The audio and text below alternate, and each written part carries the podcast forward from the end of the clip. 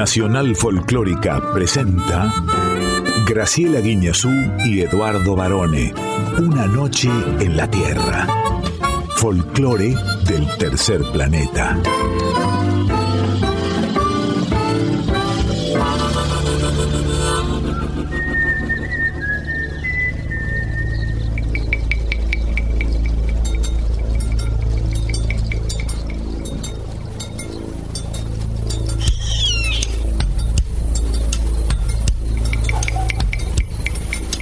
Medianoche.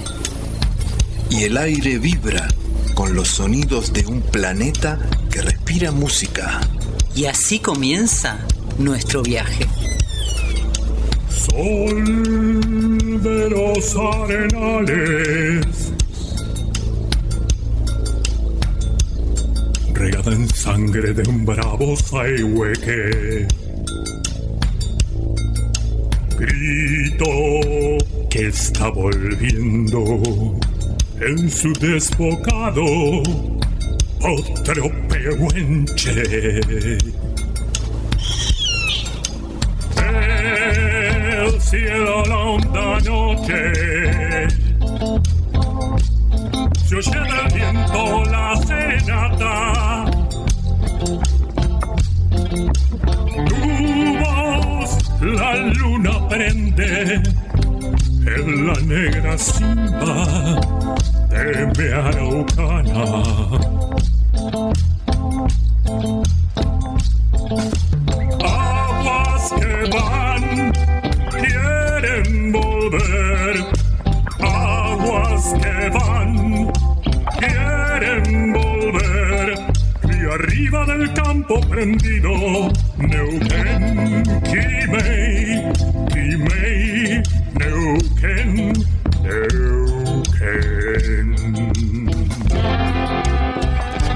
Buena medianoche, muy buena madrugada, tengan todas, tengan todos.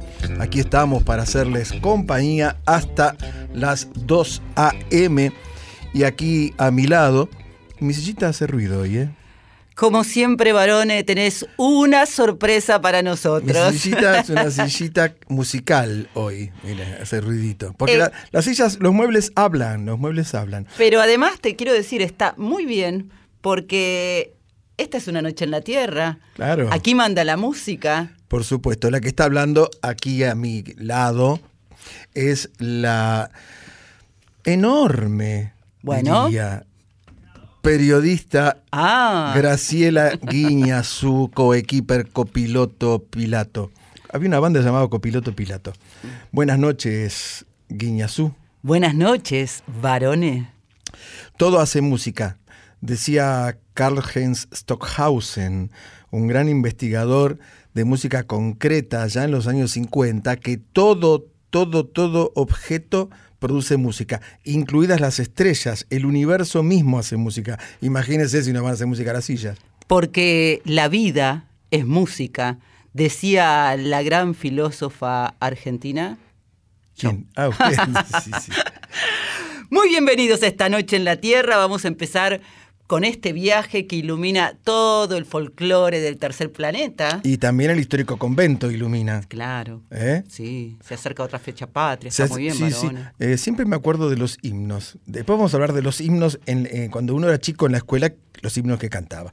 Pero bueno, ahora vamos a saludar primero a nuestra queridísima audiencia y les agradecemos tantos mensajes que siempre nos hacen llegar a través de nuestras redes sociales. ¿Cuáles son, por favor, profe? El Instagram, arroba una noche en la Tierra, FM 98.7. En el Facebook, Una Noche en la Tierra. Nos acompañan Quique Pessoa en la presentación artística. en Conex de México. La periodista mexicana Ana Cecilia Pujals. En Ay Sabor a Ti. el cocinero entrerriano Enrique El Quique Sobral. En Luz, Cámara, Acción. Gran, gran actor, gran actor, eh, si los hay. Darío Grandinetti desde Madrid. Y en Yo Soy. La cantautora cordobesa Coti Esteban. En Los Controles. Diego Rosato no podía ser otro. Nos quedamos hasta las 2 de la madrugada, como dijo Barone al comienzo, aquí en la folclórica FM 98.7. Sí, y la música, hablando de música, y este es un programa musical, eminentemente musical, porque también tenemos otras secciones, hace sonreír al mundo y todo el mundo necesita una sonrisa, querida profe, así que ya mismo empezamos nuestro viaje por la provincia de Santiago del Estero, una de mis provincias predilectas, ¿eh? para conocer cómo se está preparando la familia Carabajal para su gran fiesta, la fiesta de la abuela. Entre a mi pago sin golpear.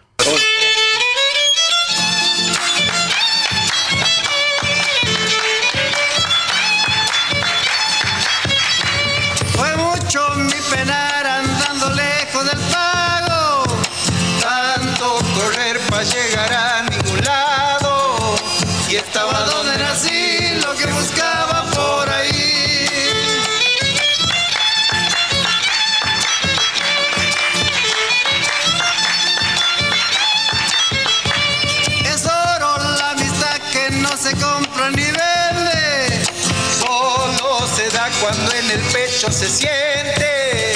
No es algo que se usar cuando te sirva y nada más.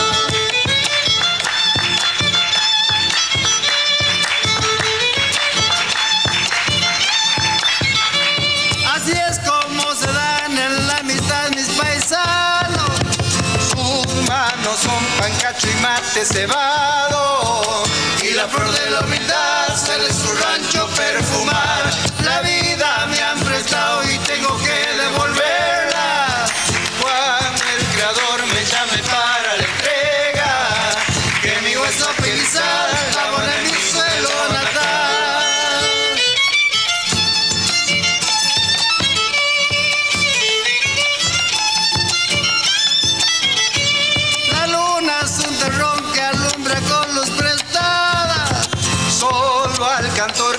canta coplas del alma. Le estalla en el corazón eso que trepa por su voz.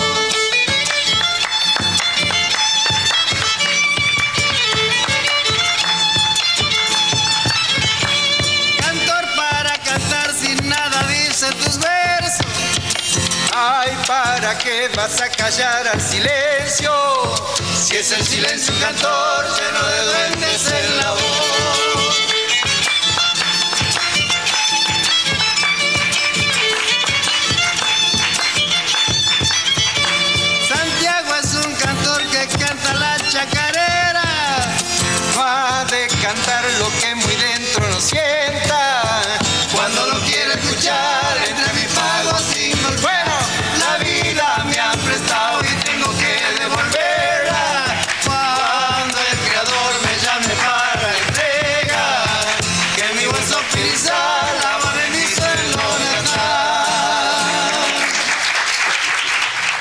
Supuesto, ya- me iba a decir algo, usted me, me tocó el hombro. Sí, perdón, Barone, Sí. por supuesto dijiste. Ah. Lo que yo quería contar, por supuesto, es que se trata de una perlita esta versión que escuchamos. Es una, una grabación original donde se, está Carlos Carabajal, el padre de la chacarera, El para Checarera y de muchos Carabajal.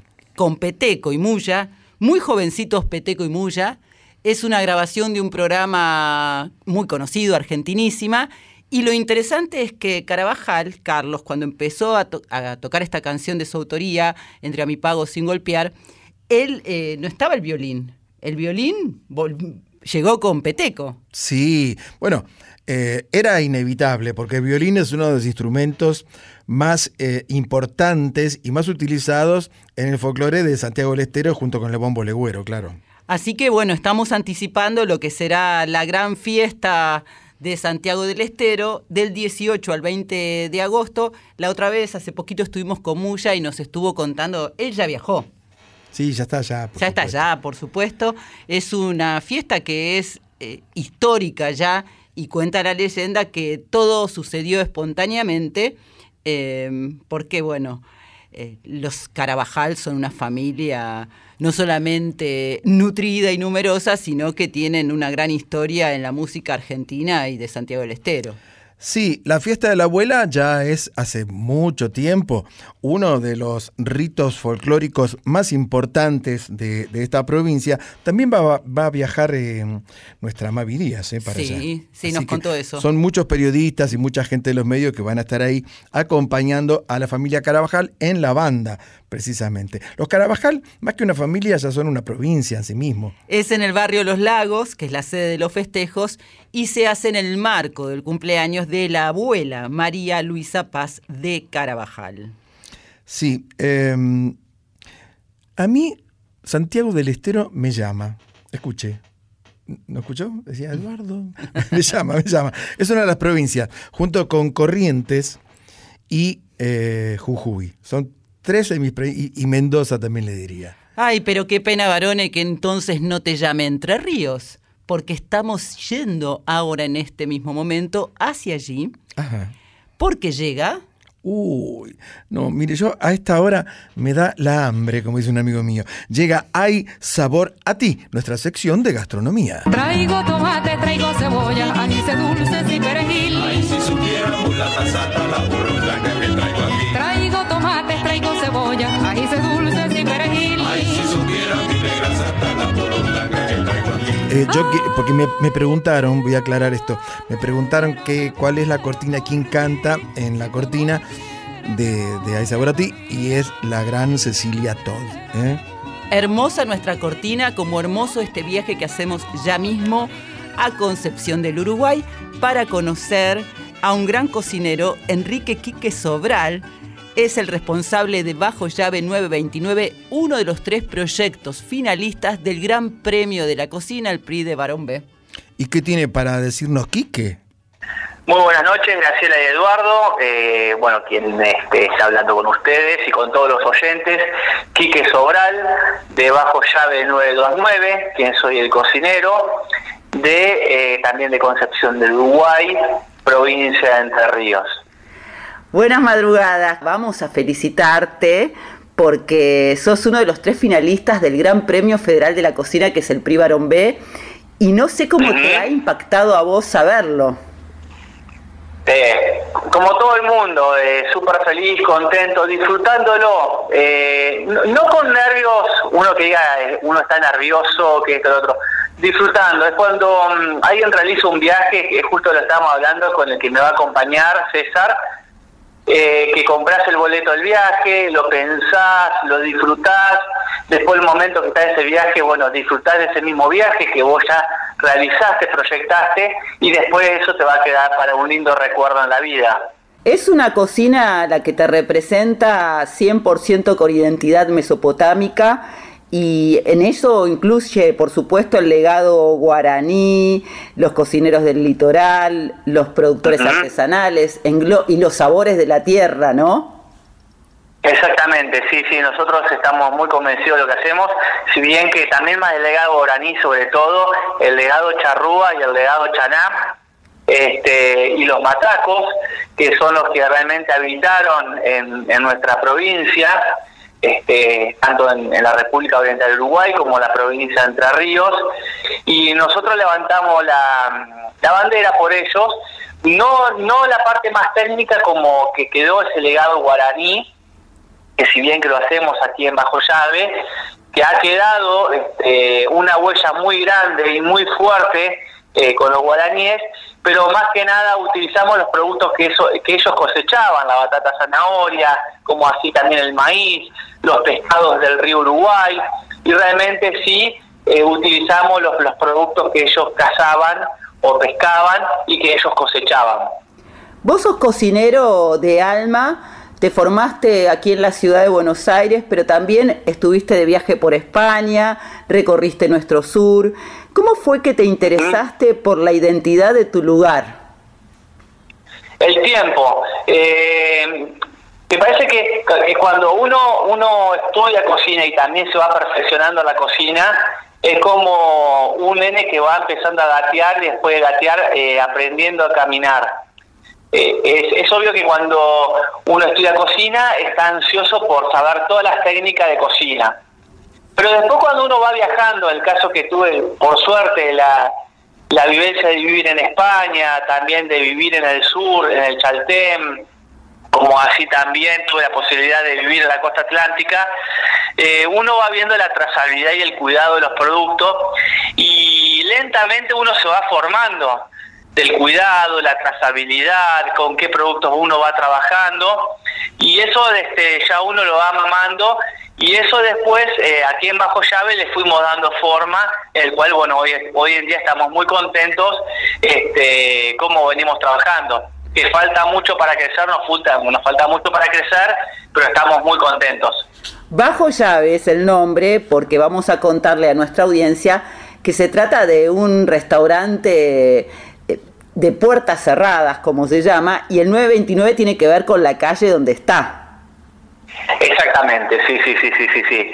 Este, pusimos bajo llave lo que es la, intimidad también, lo que es también además la intimidad, eh, más que nada lo, lo, nosotros le pusimos el, el, bajo llave de decir, bueno, eh, también lo que es la privacidad que uno tiene que tener el comensal, el respeto hacia nuestros comensales, y por eso le pusimos este bajo llave 929.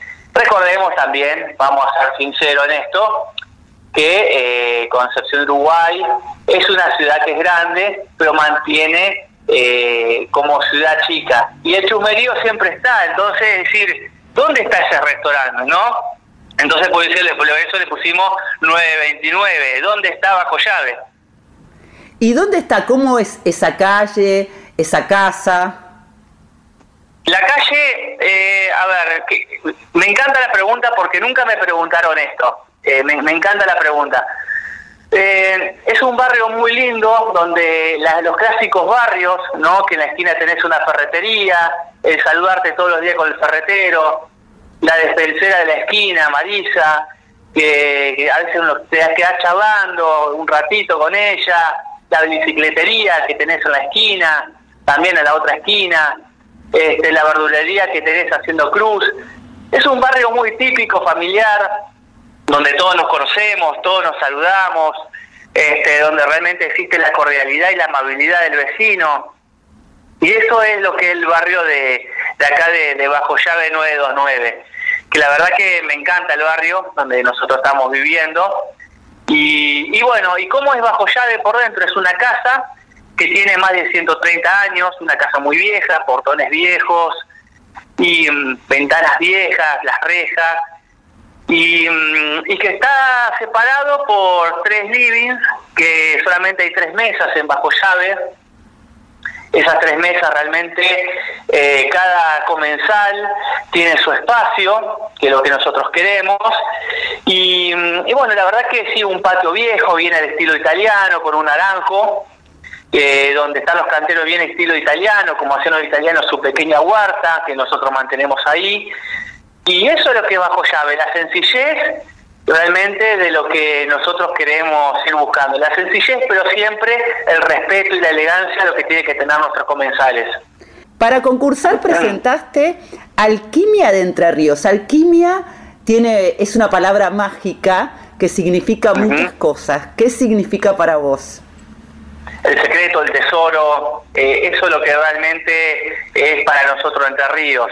En nuestro plato lo que más que nada se refleja dentro de la alquimia es eh, la tararira que nosotros, entre Flop y yo y nuestro asistente, le pusimos la cenicienta del pescado, porque mm, está entre el barro y además de estar entre el barro, este, no, es muy, no es muy bonito para muchos, para mí sí, pero no es muy bonito para muchos. Y, pero tiene una carne tan rica, tan este, suave, una carne firme, blanca. Y entonces nosotros le pusimos, este, la, eh, la cenicienta al pescado entre nosotros. También dentro de lo que es la alquimia está el maíz, que, mm, que realmente cosechaban nuestros chaná, nuestros charrúas, nuestros guaraníes, la batata zanahoria que le decimos acá en Entre Ríos, que es el camote o el boñato, como dicen los uruguayos, que realmente es único en nuestra zona, que es dulce, pero a la vez tiene un color tan bonito que es naranja.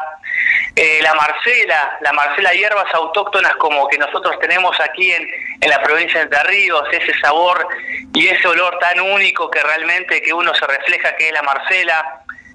Realmente también las mieles, las mieles de Entre Ríos que son únicas también para nuestra provincia, que es la miel de, la isla Cambacuá o de la, de la isla también Villa, digamos también de Villa Paranacito que tienen ese color tan oscuro intenso, pero rico, ese olor que tiene a isla.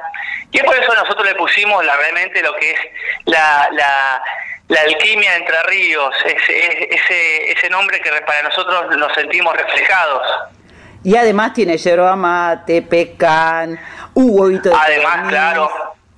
Sí, sí, sí, el pecan, nosotros eh, acá en la provincia de Entre Ríos somos los principales productores junto con la provincia de Buenos Aires de, de- de- de la nuez pecan. También, este, además de eso, también este, lo, lo- lo que refleja que la tierra, el yatay también, no olvidemos que también está dentro de todo el yatay, que es un fruto autóctono de la provincia de Entre Ríos, acá cerquita que estamos, en, en, en el Palmar, en la zona de Colón. Este, y bueno, eso más que nada nos sentimos reflejados eh, con, con realmente con, con nuestro plato. Te salió cual. Te quiero decir que con Eduardo acá comemos virtualmente a esta hora. Quique, para maridar nuestra charla, ¿qué canción elegirías? Eh, yo elegiría Piñonero este, de, de José Larralde. Me encanta, sigo escuchando la red José Larralde cuando hago un asadito. Me gusta mucho el folclore, gracias a Dios. Este, me, formé mucho por, por mi familia que escuchaba mucho folclore, mis abuelas, mis padres. Y bueno, Piñonero es un tema que me parece tan, tan lindo. Y bueno, este, adelante con José Larralde, Piñonero. Lo compartimos, te deseamos mucha suerte para la final y gracias por estar esta noche en la Tierra. Bueno, muchísimas gracias y que tengan una linda noche.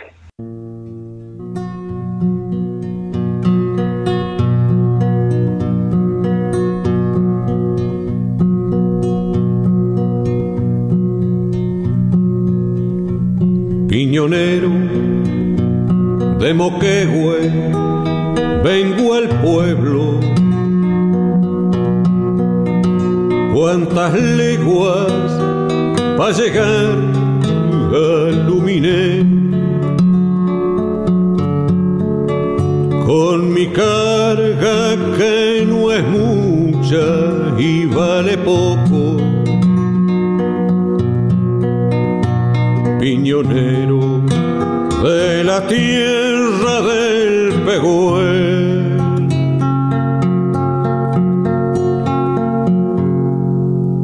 En Chihuahua mi carguera cerro abajo. Yo en hojotas tranco a tranco y a la par. por tabaco, yerba, sal alguna pilcha, por seguir gastando vida o por durar. Piñón, fruto de otoño.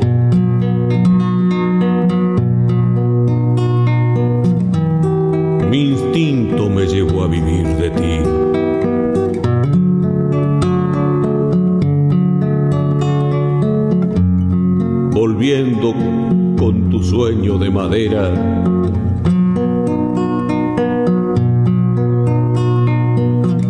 El mundo que quisiera para mí. Guardame en el rescoldo de tus siglos yo sé que muerto allí no he de morir. En el hueco de un venise mi yuca, que en invierno sin aurora nieva ya. Y pretendo con tu savia aunar mi sangre y en el fruto piñonero regresar.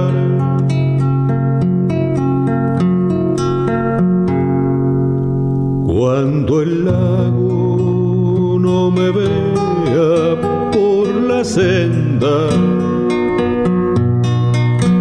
Cuando nunca más me llegue a iluminar,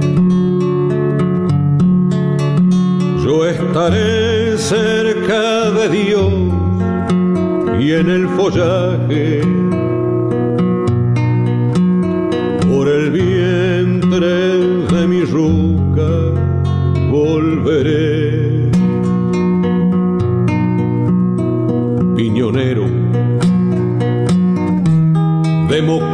Vengo al pueblo. Cuántas leguas para llegar a Luminé. Con mi carga que no es mucha y vale poco. Piñonero de la tierra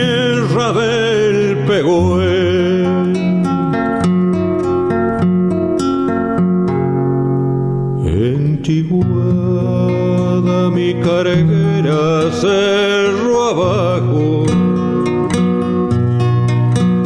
Yo en hojotas tranco y a la paz. Por tabaco, yerba, sal y alguna pilcha. Por seguir gastando vida o por durar. Por seguir gastando vida o por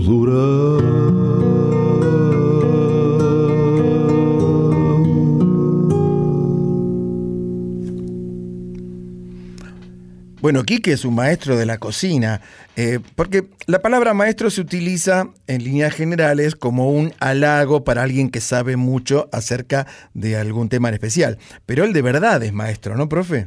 Sí, pero tiene una historia súper interesante porque él estudió gastronomía, apenas terminó el secundario, tuvo la posibilidad de hacer eh, una- un perfeccionamiento en el Bulli Hotel de, Fer- de Ferran Adrià en Sevilla, que vamos a decir que Ferran Adrià ahora se dedica sobre todo a dar charlas, eh, talleres, conferencias, más que a cocinar, pero fue el creador de la cocina molecular. Estuvo hace poco aquí en Argentina justamente dando estas conferencias. Un- yo tuve la oportunidad de entrevistarlo alguna vez y cuando hace toda esa experiencia, Quique, vuelve. Ajá. Vuelve, cocina por aquí, por allá y abre las puertas en el 2017 de Bajo Llave junto a su esposa Floppy Martino en la calle Artusi 929 en Concepción del Uruguay. Como él nos contaba, se llama Bajo Llave justamente porque es un proyecto a puertas cerradas. Es la casa de ellos. Esa. O sea, reciben en su casa, es para pocos comensales, Claro. unos 12 aproximadamente, y lo que los distingue, además de todo lo que él nos contaba como proyecto, es justamente que es cocina casera 100% y nunca te van a dar de comer mejor que en tu casa, y además todo este proyecto que tiene que ver con la región. Y ellos además, digo ellos porque por Quique y por la esposa, eh, rescatan, respetan e integran el legado chaná, charrúa y guaraní como parte de su esencia de cocineros del litoral.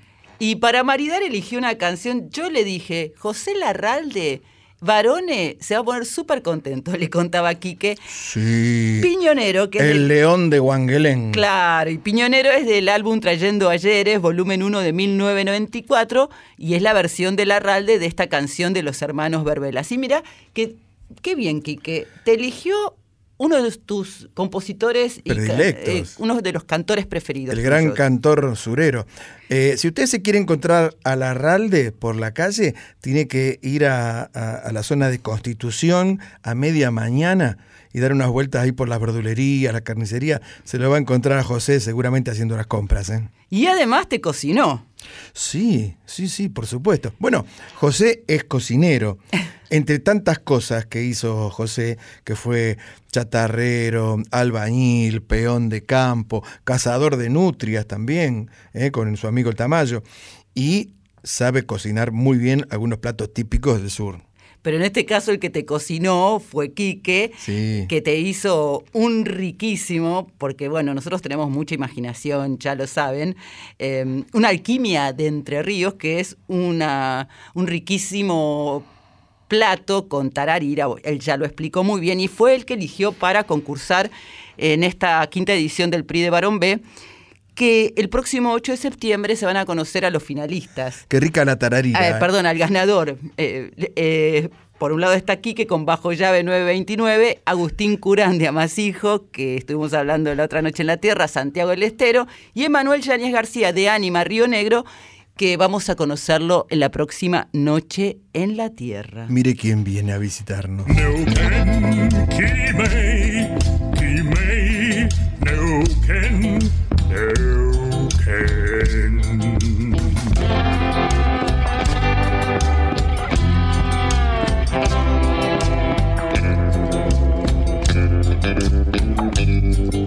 Noche en la Tierra, folclore del tercer planeta, con Graciela Guineazú y Eduardo Barone. Profe querida, llega una de las secciones más notorias, notables de una noche en la Tierra, porque aquí llega Luz, cámara. acción.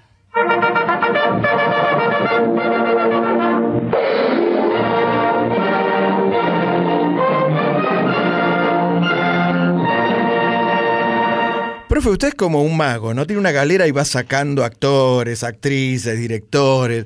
¿Dónde lo saca? De, de- todo de renombre, realmente, ¿no? En este caso, y me puse un poco cholula, vamos a decir, con la entrevista, lo van a notar, Darío Grandinetti, que es uno de mis actores preferidos de toda la vida, e incluso yo, no sé, por, será por eh, esta conexión varone que me acostumbró a pensar a veces las películas de esta manera, tengo como la banda de sonido de las películas de Grandinetti o las series en mi cabeza.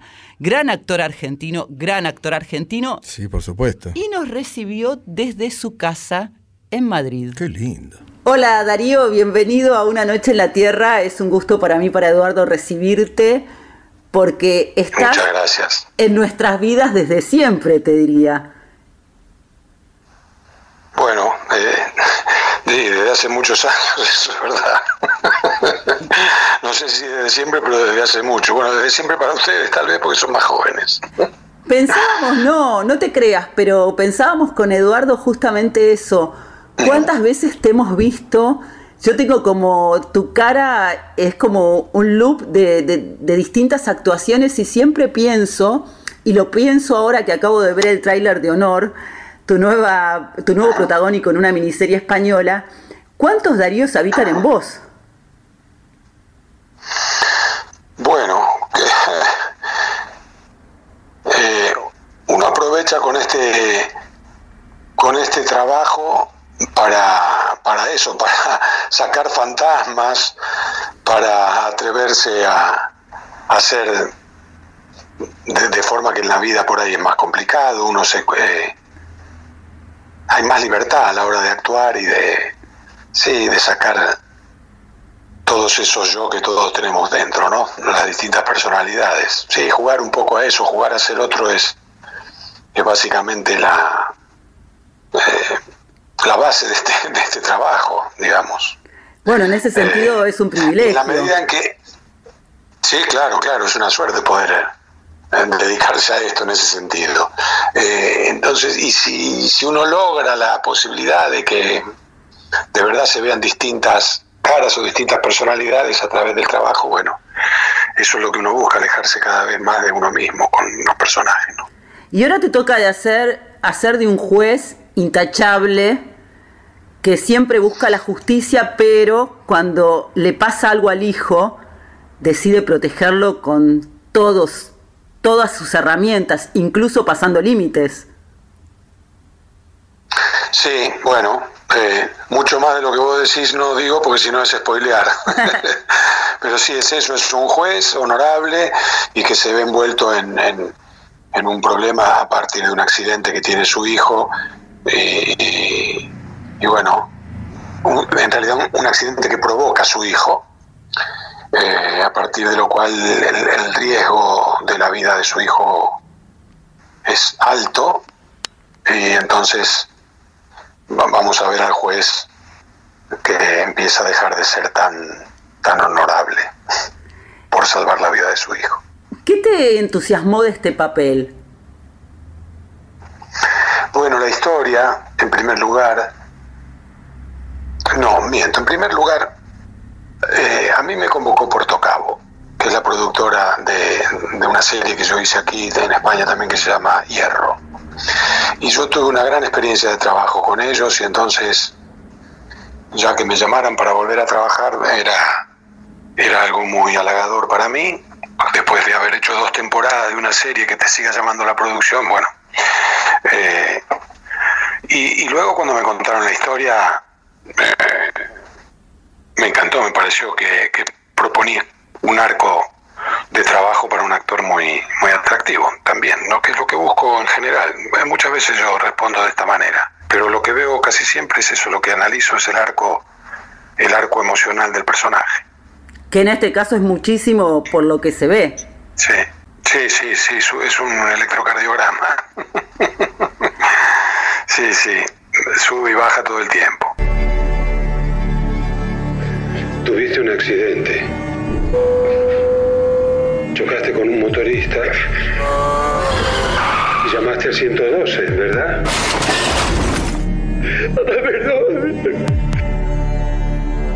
Fuiste de ahí. Eso fue lo que hiciste, hijo. ¿Y cómo está el chico? Está muerto.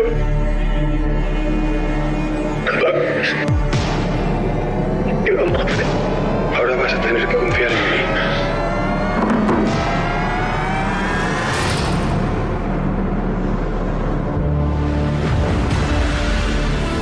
Me vas a contar todo desde el principio, en detalle.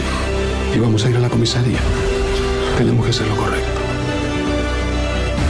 Atropello con fuga. Le vamos a dar prioridad. Ese chico era el hijo de Vicente Aguilar. Fue un accidente. Como si tenemos que mover cielo y tierra para encontrar al hijo de puta que ha matado a mi hijo. Es un hombre peligroso, de verdad. Esa gente, ni aunque fueras a la cárcel, se conformaría. Quiero que me mire a los ojos.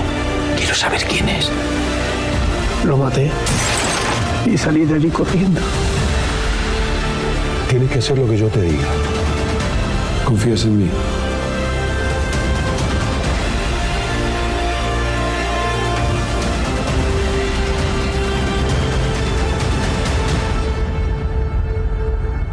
Honor. Qué, qué música de tensión, ¿no? Sí, a mí me gusta mucho cuando pasamos los trailers de la película, ¿no? Porque siempre uno, eh, la imaginación vuela. Eso es, lo más importante, ¿no? Es, es como cuando uno lee un libro, escuchar un tráiler cinematográfico en radio. Además, la voz de Grandinetti es inconfundible. Uno se lo imagina ya actuando mientras lo escucha. Honor es una película, como nos contaba él, que es de suspenso, de acción, medio policial y de violencia, que aborda el dilema moral de Martín Romero, es decir, Grandinetti, un juez intachable hasta que un hecho trágico que protagoniza a su hijo, quien atropella a un motociclista y se da a la fuga a él, el motociclista muere, le hace cambiar el rumbo de su vida al juez, porque era intachable. Y justamente Darío nos cuenta no solamente esto, sino lo que uno, y también te traslado la pregunta, varones, si querés a vos, está dispuesto a hacer por sus hijos. Sí, me suena, me suena algún episodio de la vida real que sucedió en Argentina, pero ya me voy a acordar de, qué estoy hablando. Ahora, Grandinetti ya hace unos años que está fatigando escenarios españoles y con gran éxito, ¿no? Sí, vamos a hablar de eso también. La serie Honor se estrenó el 30 de julio por Astres Player. Eh, es una versión, adaptación de Astres Media de la serie israelí Bodo. Vodo, sí, Sí. Que cuenta con ocho episodios y bueno, el elenco que acompaña a Grandinetti es estelar y está conformado por actores españoles. Bueno, a ver qué dice Darío. ¿Y cuántas cosas uno como padre está, que esto también te lo debe plantear, aunque sea una ficción, está dispuesto a hacer para proteger a su hijo, a un hijo? Bueno, claro, por eso eso es bárbaro, porque eh, trabajé como padre. eh, cualquier cosa uno es capaz de hacer. Es, es la ventaja que tiene este personaje, que hace cosas que en situaciones normales estarían muy mal, muy mal vistas, pero él tiene el atenuante que hace, me parece a mí, eh, conseguir la, la empatía del espectador. Porque está intentando salvar la vida de su hijo. Claro, es eso, salvar la vida de un hijo, nada menos. Sí, sí, sí.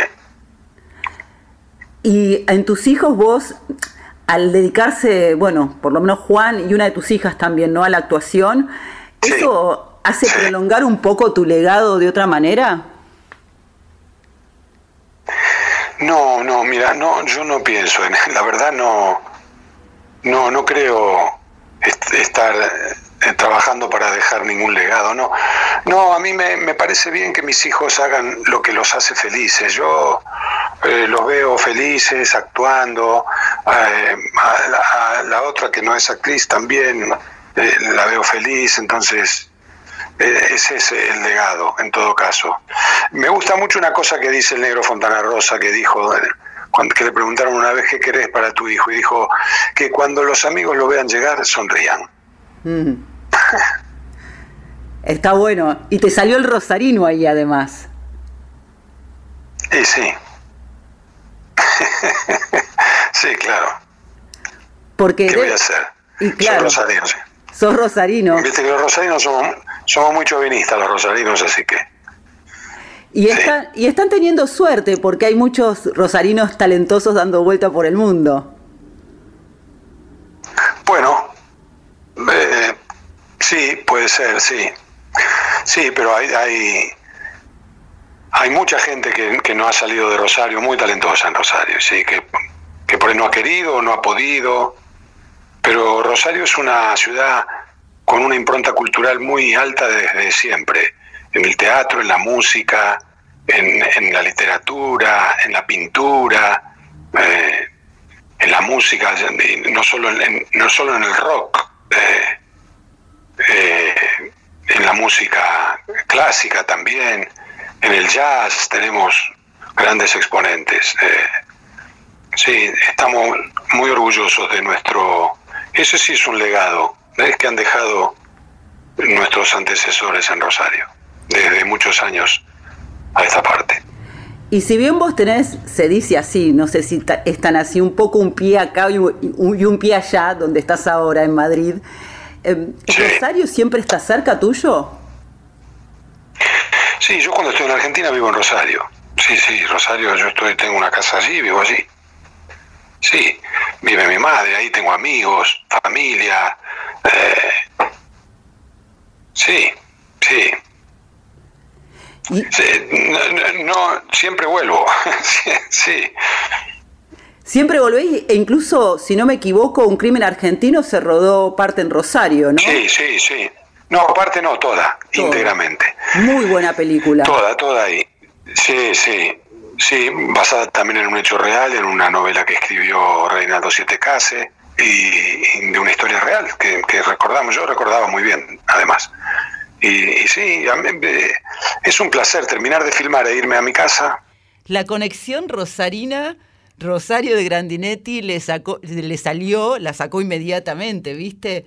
Porque Rosario siempre está cerca para todos quienes han nacido allí y además tuvo unas palabras para Fontana Rosa también. Y además Rosario, no olvidemos que es una especie de amuleto de la suerte para también una gran cantidad de artistas que cuando tienen que estrenar alguna obra en especial o algún show, si son músicos, primero lo hacen en Rosario. Igual él lo que dijo y estuvo acertado para mí ahí es que nosotros conocemos a los artistas que han salido de Rosario, pero en Rosario hay muchos artistas que han decidido quedarse en esa ciudad y bueno, son locales y por ahí masivamente no los conocemos, pero es un gran semillero de profesionales de este mundo del espectáculo en todas sus aristas. Ahora, mire usted este detalle en especial. Grandinetti, eh, que es uno de los grandes actores argentinos y ahora triunfando, por supuesto, en España, hizo una enorme cantidad de películas acá en el país, hizo series, trabajó en televisión, hizo teatro. De todo lo que hizo, yo creo que la gente lo recuerda por una escena en especial de aquella película donde él jalaba de una palanca. ¿Se acuerda de esto? Sí, El lado oscuro del corazón. Exactamente, de Eliseo Subiela, ¿no? La gente se acuerda solamente de esa escena. ¿Cómo puede ser? ¿Por qué pasa esto? Y porque él tenía el botón mágico para, después de pasar una noche, una tarde de amor con la mujer deseada, es, es medio feo, en definitiva, lo que pasaba. La, apretaba el botón y, y salía. Pero quiero decirte... Sí, pero, perdón, eso se utiliza mucho en las conversaciones entre hombres o entre mujeres, sobre todo entre mujeres, ¿no? Cuando dicen, eh, bueno, conocí a un hombre, no sé qué, y, y dice, ¿qué tal? Le pregunta la otra, dice, no, no, jalé la palanca como Grandinetti y ya está, y se fue. ¿no? Y- igual te voy a decir algo que esa sé imagen. que te va a sorprender. Dígame. que Darío Grandinetti, más allá de todos los extraordinarios papeles que ha hecho en teatro, muchísimos, en cine, ni hablar, en televisión también, comprometidos, también comedia, es muy recordado y popular porque hizo un dueto con Grecia Colmenares protagonizando una de las temporadas de Chiquititas. Ajá. Mire ustedes. Diego Rosato me mira como si yo fuera una persona extraterrestre. Pero, pero justo, Darío Grandinetti en chiquititas. Sí, señor. Qué raro. No, no. Yo no lo recuerdo. Bueno, vos no lo recordás, pero fue muy comentado ese, ese dueto, porque además Grecia Colmenares, la reina venezolana de las telenovelas, Darío Grandinetti, un galanazo, que también él supo ser un galancito en nuestro país. Sí, claro que sí. Bueno, eh, hay una última parte del reportaje que usted le hizo a este gran actor argentino que reside en España, que es Darío Grandinetti. Vamos a escucharlo, profe. Siempre se te asocia mucho al cine, pero teatro has hecho muchísimo y televisión ni hablar. Y hace poquito, no sé si te contaron, se volvió a emitir Esperando la carroza, que sigue siendo una película de culto y rompió el, el récord de rating del fin de semana. Sí, sí, no me sorprende porque siempre pasa. Eh, empezó a pasar después de un tiempo, se convirtió en una película de culto y por supuesto que ninguno de los que la hicimos o que formamos parte de la, del- de la película nos imaginamos que iba a ser algo así.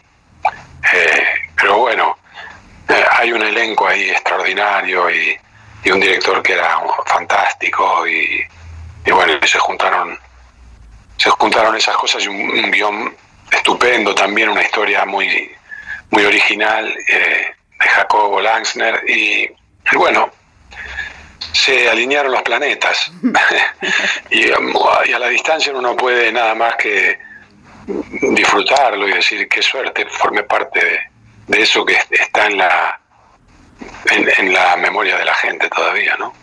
Y a mí, ¿sabes lo que me pasa? Que cada vez que pienso en darse cuenta, me acuerdo de tu cara y me acuerdo del final y canto la masa, por ejemplo. claro, sí. Sí, sí. Bueno, está, bien. Esa venía perfecta esa canción además a la, a la película.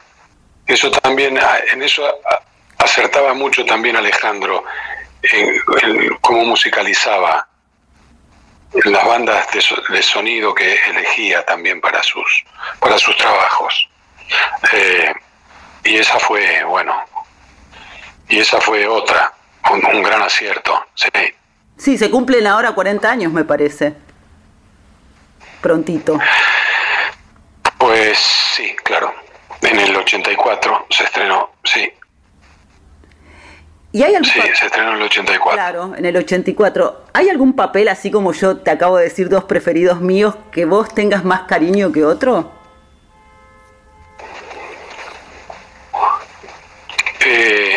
Yo tengo mucho cariño por un personaje que hice hace muchos años en teatro, Eh, con la dirección de Sergio Renán, una obra que se llamaba Los Hijos del Silencio. En la Argentina se llamó así. El título original era Hijos de un Dios Menor.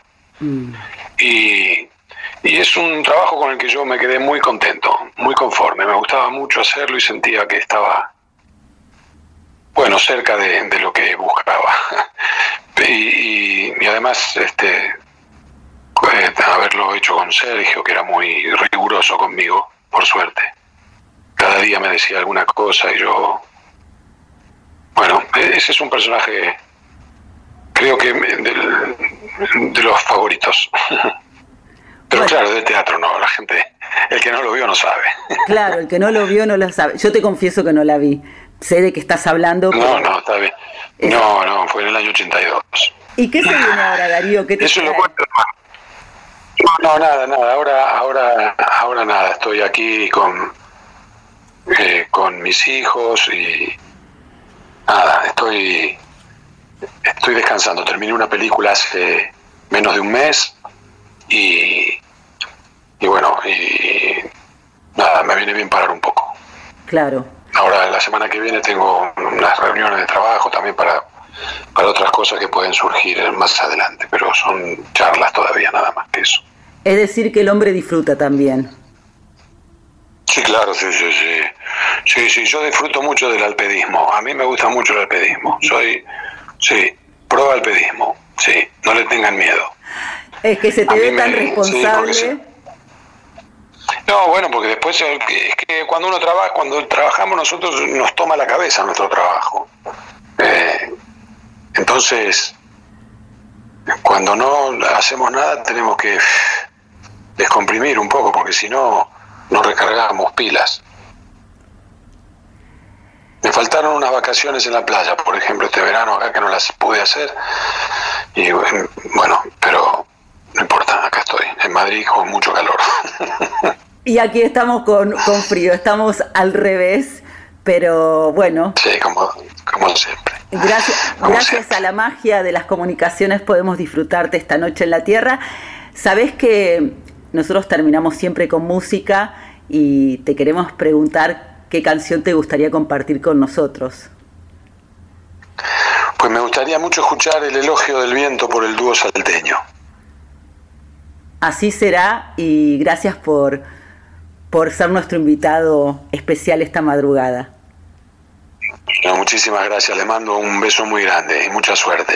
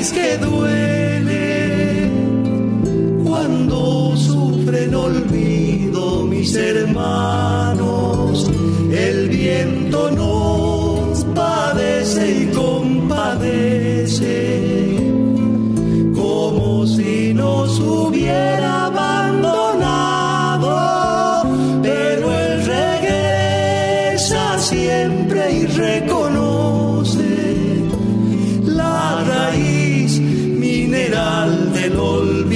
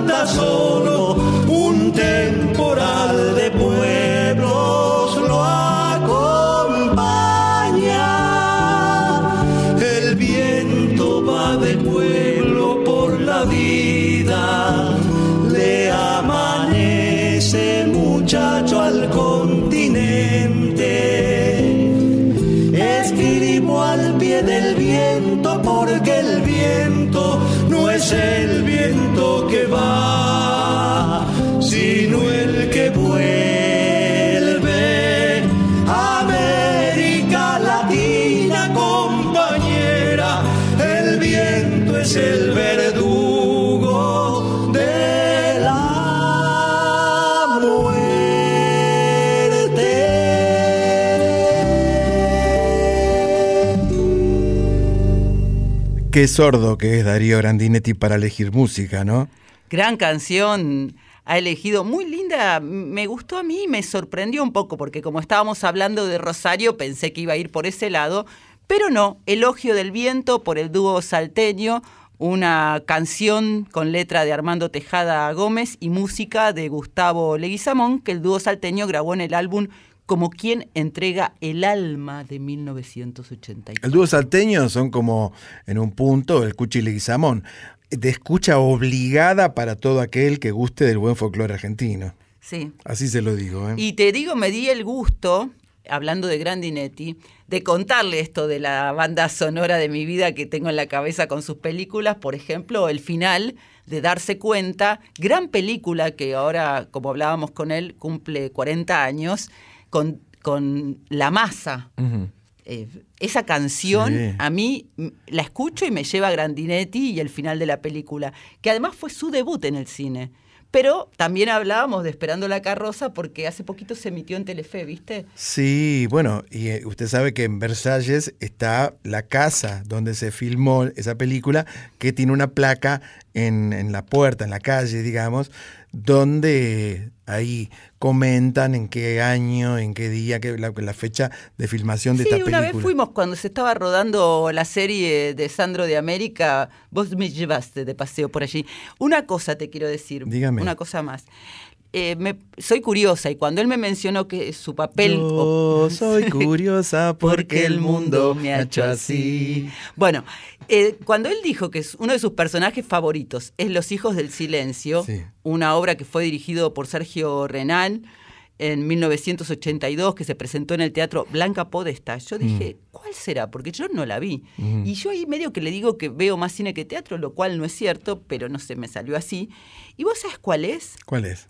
Es la película del profesor, que cuenta la historia de un profesor de dicción que va a un colegio de personas con diversas dificultades auditivas en busca de un puesto de trabajo y es contratado y allí conoce a su amor, que es una, a Sara, es el personaje de ficción, que era una actriz sordomuda, que ganó el Oscar además esa actriz, Marlene Maylin. Y hablando de, de Grandinetti, eh, yo no sé si usted sabe que yo estudié, hice un pequeño curso de actuación, pequeño curso de actuación, era, fui un par de meses a actuar. ¿Sabe cómo me decían? Eduardo Pequeñetti. Quiero agradecer como siempre a Blanca Aguirre, que es responsable de la comunicación de Astres Media. Ella me escribió desde Madrid, como hace siempre, Sí. y que tiene algún actor, actriz argentina que puede ser de nuestro agrado, así que hizo posible esta entrevista con Darío, que en este momento está de vacaciones en Madrid, disfrutando, y muy pronto me contaba que tiene algunos proyectos. Y bien merecido que se lo tiene. No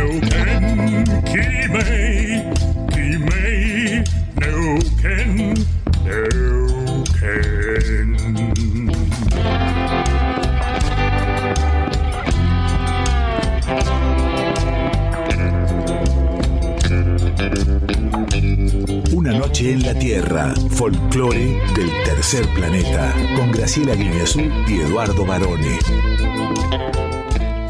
Ahora sí es el momento azteca de este programa. Profesora, porque aquí llega... Con X de México.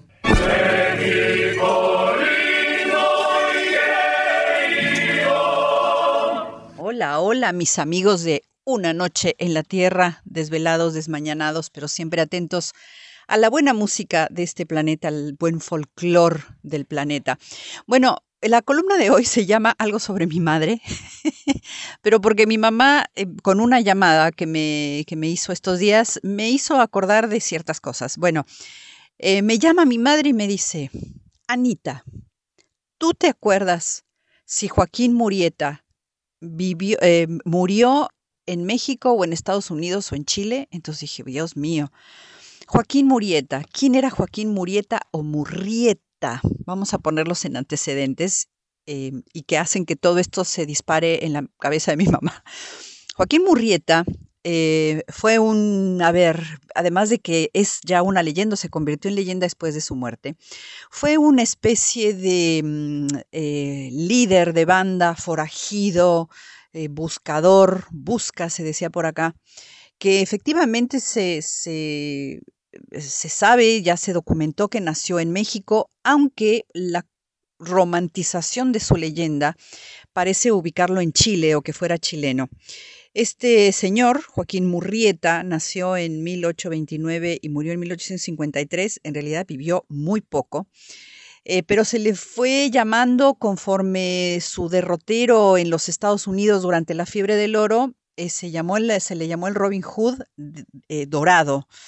¿Por qué? Porque justamente em, en los en 1850 aproximadamente él deja Sonora durante toda esta fiebre del oro que llevaba a los chilenos recorriendo toda la costa, bueno, no solo a los chilenos, a muchísimos latinoamericanos emigrando hacia California en busca de oro. Em, eh, él sa- salió de Sonora y dijo, bueno, me voy a buscar la vida, obviamente en busca de mejoras económicas como hacen tantos inmigrantes, pero imagínense durante la fiebre del oro. Durante la fiebre del oro, eso fue un dato que, me, que, que justamente me encontré, las, eh, lo que eran las, las vetas estaban explotadas por mexicanas y chilenos, mexicanos, mexicanas también, porque había muchas mujeres, y chilenos. Entonces, eh, a, la hora de romantizar a este señor, que, además formó una banda, que curiosamente era la banda de los Joaquines, porque toda esta banda de cinco eran, se llamaban todos Joaquín, eh, fue obviamente un forajido eh, muy buscado por los famosos Rangers californianos, que además ese cuerpo, digamos, policíaco fue creado justamente durante la fiebre del oro en California. Obviamente a este señor, por querer hacer justicia, por querer repartir entre todos los inmigrantes estas ganancias y este, tesoro que era el oro en ese momento, bueno, obviamente lo persiguieron y desde luego lo mataron. Eh, hay toda una leyenda con relación a que le cortaron la cabeza y fue exhibida y la gente pagaba por ir a ver esa cabeza. Con lo cual, este señor murió en California. Ya ese dato se lo pude constatar a mi mamá. Pero ¿qué pasa? Em, después de que se convirtió en leyenda, eh, se le dedicaron corridos, cantatas, canciones, y no muy, eh, imagínense cómo habrá sido la dimensión. Hay documentales, Inti Limani, Quilapayú tienen discos enteros dedicados a esta, a esta figura que de Murrieta pasó a Murieta. ¿Por qué? Porque fue justamente un, em, un eh, periodista canadiense eh, quien no podía decir Murrieta, entonces le dijo Murieta y entonces se le quedó Murieta. Em, eh, han, escrito sobre Joaquín Murieta desde Pablo Neruda, que le dedicó una cantata que se llama Fulgor y Muerte de Joaquín Murieta, y a esa voy a hacer referencia en este momento, en lo que a mí toca. Incluso Isabel Allende escribió sobre, sobre Joaquín Murieta, se le llamó el patrio en México. Em, incluso hay una cabalgata Joaquín Murieta en California la última semana de julio, o sea, acaba de ser. Así que es un personaje que incluso se dice que fue la que inspiró la figura nada más y nada menos que del zorro, Chan Chan. El zorro, el mismo zorro porque comparten características eh, en los personajes. Así que yo los invito a, a, mm, a explorar un poco esta figura porque es muy interesante. ¿Y por qué mi mamá me llama para esto? Porque cuando yo tuve, porque yo he tenido muchas vidas, yo tuve una vida de artista antes. En algún momento fui actriz durante mis épocas del secundario, en que me inscribía unos, eh, eh, a teatro. Y justamente con este gran grupo de teatro escenificamos El fulgor y muerte de Joaquín Murieta en uno de los teatros principales de la Ciudad de México. Bueno, yo salía desde luego de chilena y bailé mis cuecas, bailé mis cuecas, estuvo bien bonito. Alguna vez, este, lo, lo disfruté mucho, en fin, pero bueno, mi mamá se acordó de esto y entonces, bueno, me disparó la idea de, de averiguar más sobre Joaquín Murieta, que yo ya había averi- averiguado varias cosas, pero era tan romantizada la figura que obviamente siempre se pensó o se le ubicó como chileno. Así que bueno, ¿y qué, qué, vamos, cómo vamos a cerrar esta pequeña columna de recuerdos? Bueno, desde luego el paso de los, de los chilenos por toda la costa del Pacífico dejó música por todos lados y, y, y creo que en algún momento lo habremos platicado, pero bueno, la cueca, la cueca que es muy curioso porque la cueca de origen es incluso un poquito más nostálgica, un poco más bajoneada.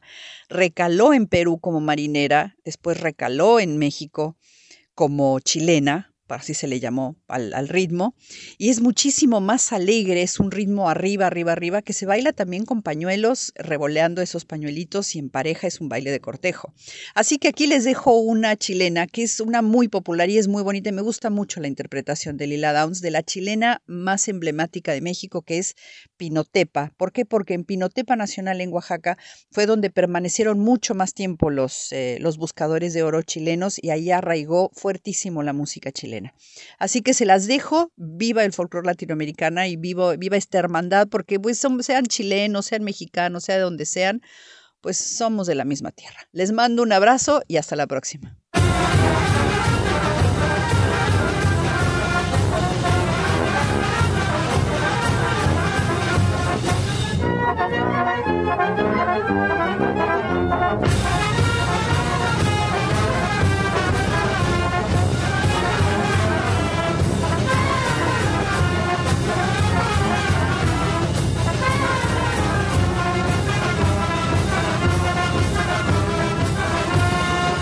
Bonito Pinotepa, no soy coplero y te estoy cantando, porque nació en tu suelo la morenita que estoy amando.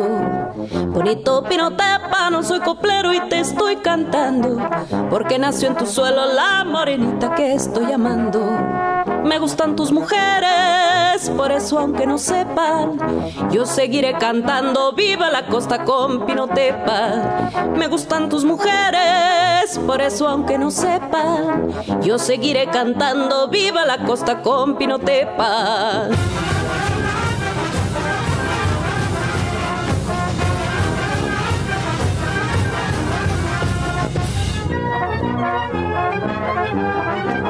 Thank.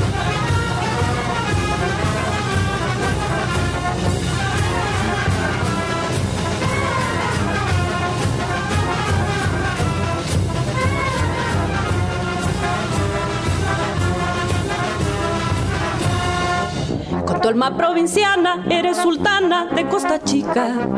Con tus verdes palmeras eres playera y eres bonita. Con tu alma provinciana, eres sultana de Costa Chica. Con tus verdes palmeras eres playera y eres bonita. Me gustan tus mujeres, por eso aunque no sepan, yo seguiré cantando viva la costa con Pinotepa. Me gustan tus mujeres, por eso aunque no sepan, yo seguiré cantando viva la costa con Pinotepa.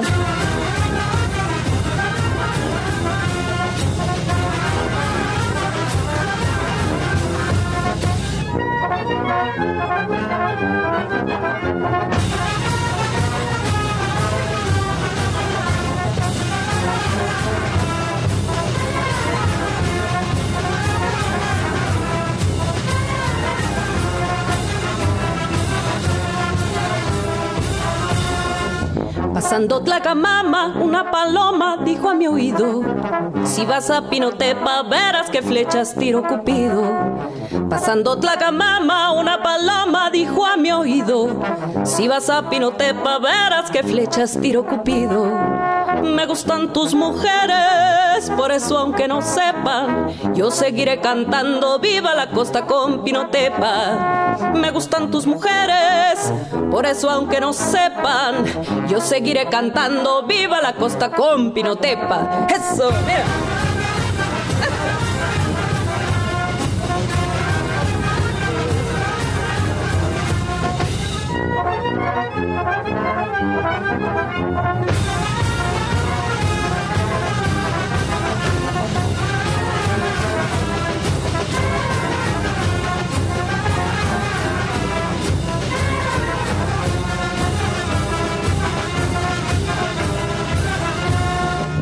Bonito Pinotepa, no soy coplero y me voy cantando.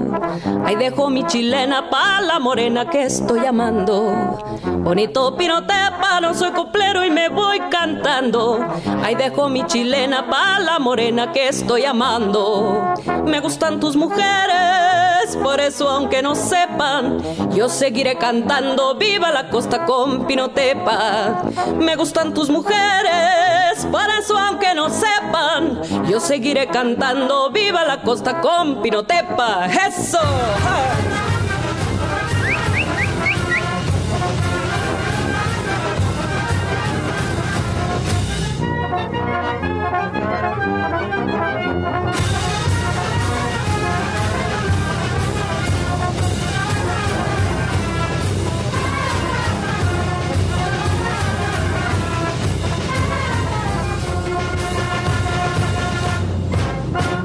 Qué buena esta columna. Excelente. Algo sobre mi madre. Bueno, Anita siempre hace columnas realmente eh, vistosas, aunque esto sea la radio, ¿no? Pero esta es muy personal porque su madre la llamó, que cumplió hace poquito 90 años, por eso Ana había viajado a México para celebrar el cumple de la mamá. A Oaxaca. Sí. Sí, claro. Y le disparó este recuerdo de Joaquín Murrieta, o como contaba Anita, Murieta, porque un canadiense, un colega canadiense, no le salía la R y entonces lo rebautizó así, así quedó. El llamado Robin Hood de El Dorado. Dicen que el personaje del zorro estuvo inspirado, en verdad, en, en la figura de Joaquín Murrieta. Sí, eso contaba Anita, me Pero. Ah, pero. pero, Ah, yo lo dificulto, ¿eh? Porque yo conozco bastante la historia del zorro. ¿Ma por qué? Porque mire, el- uno de los primeros zorros que hubo en el cine, por supuesto, eh, fue Douglas Fairbanks, que era un no tanto actor, sino que era trapecista de un circo. Entonces él hacía sobre su caballo, no tenía dobles. ¿No? En esa época, además estoy hablando del año 30 y pico, 40, no había dobles. Entonces, este hombre, Douglas Fairbanks, hijo, hacía las piruetas sobre el, ca- el caballo mientras el caballo iba al trote, ¿no? Porque esto era algo que se usaba en esas películas del oeste, etcétera, etcétera. Eh, Fairbanks nunca salió de Estados Unidos, ni, ni- a pesar de que él no creó el personaje del zorro, por supuesto. Después vino otro zorro que ya no era todavía en color, pero fue el zorro más conocido de su época, que fue Tyrone Power, ¿eh? el papá de Romina Power, casada con Albano, ¿se acuerda? Bueno, este mm, zorro, Tyron Power, fue el zorro, dicen, más guapetón que hubo en toda la historia. Luego de ese zorro, unos años después, un par de décadas después, llega recién Guy Williams. Y tanto llega que se viene a vivir a la Argentina. Y aquí murió. Sí, por Y supuesto. fue tragedia de los famosos, yo lo hice para Crónica TV porque en realidad él murió y nadie se enteró hasta unos cuantos días después, con una amiga de su confianza, preocupada porque no lo encontraba, se apersonó en el departamento y bueno, allí hubo que llamar a los bomberos, la policía, etcétera, etcétera. Pero Después de ese zorro, bueno, eh, vino el, el zorro es- español, ¿verdad? Antonio, Banderas, pero claro, nosotros claro. tenemos nuestro pio- propio zorro además. Sí, por supuesto. Fernando Lupis. Fernando Lupis, que empezó eh, haciendo como la contrafigura del zorro en un espectáculo que daban en el Circo Rodas, me acuerdo. Sí, porque es años. campeón de esgrima de verdad Sí. y además lo conoció a Williams. Y Claro, incluso claro. participaron de alguna de estas performances. Los dos hacían el, el espadeo Sí. y cuando murió Guy Williams siguió con el traje del zorro eh, Lupis. Ahora, el, el zorro que hace Antonio Banderas, en la película en sí, es realmente muy entretenida con Catherine Zeta-Jones, ¿no? Y, y un nenito que hace del hijo de él, que sería Banderines, sería, ¿no? El niño, el hijo de Banderas. Pero, pero digamos, es un zorro eh, bastante ayornado, medio petizón, porque Banderas no tiene una gran altura, ¿no? ¿Envidia? No, no, por supuesto. Pero siempre me gustaba cuando hacían el, el, el- el ayudante mudo, que era Bernardo, cuando quería que se ponga el disfraz, le hacía. ¿No? Eso quería la Z, decía. Qué bárbaro, qué personaje. Volvemos a Con X de México. Lo que pasa es que Varón es una fuente inagotable de anécdotas históricas y historias que además él va relatando con tanto donaire. A mí lo que me gustó además de Anita es que Don no Don Aire, Ah, sino pensé, que, Donaire. pensé que era un señor amigo suyo. No, no, con tanta elegancia y, y estilo. Que interpretó en su pasado que yo desconocía Mm. como actriz a una chilena en el fulgor y muerte de Joaquín Murrieta. Ajá. Mira cuánto uno aprende. Y escuchábamos la canción que ella eligió, Pinotepa, por Lila Downs, es una canción muy popular mexicana, eh, un- una chilena, una de las más célebres que además es, se baila con pañuelos, con un baile de cortejo como contaba Anita, y Lila la incluyó en su álbum La Sandunga de 1999. Un excelente disco de Lila Downs, que fue publicado cuando acá todavía poquitos conocían a Lila Downs. ¿eh? Qué buen show de Lila Downs que hemos visto. hablando Ahora, de hablando de chilenas y del papel de chilena de Anita, te propongo que nos vayamos a Chile propiamente Ah, Qué lindo, Chile. a escuchar a las morenitas cantoras Chabelita Fuentes y Fanny Flores haciendo Mujer chilena.